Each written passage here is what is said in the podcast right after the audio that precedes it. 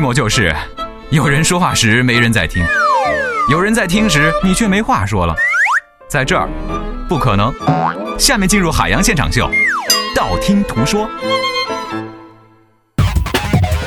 最高人民法院、最高检察院关于办理利用信息网络实施诽谤等刑事案件的司法解释公布。解释规定，利用信息网络诽谤他人，同一诽谤信息实际被点击浏览次数达到五千次以上，或者被转发次数达到五百次以上的，应当认定为刑法第二百四十六条第一款规定的情节严重，可构成诽谤罪。该司法解释今天起实施。这消息一出，惊得我出一身冷。我粉丝有八百呀，吓死我了！微博已经转发过百了，再转发就是我的仇人。如果你恨一个人，就狠狠的。转发他的微博吧，五百次就够了。点击超五百或者转发超五百就要被判刑了。这样说的话，这让那些不转不是中国人，是中国人就转字样的微博博主肿么活？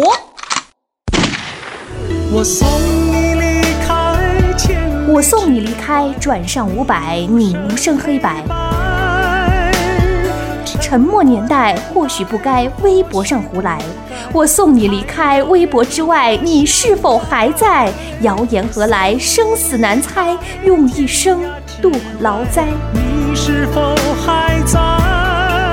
这消息一出，突然觉得可以整好多人呢。看哪个不顺眼，就翻他的微博，找条不实信息转发五百次，再顺手举报你。你你你你你，还有你，千万不要得罪我，不然我就去转发你的微博。转发说啥呢？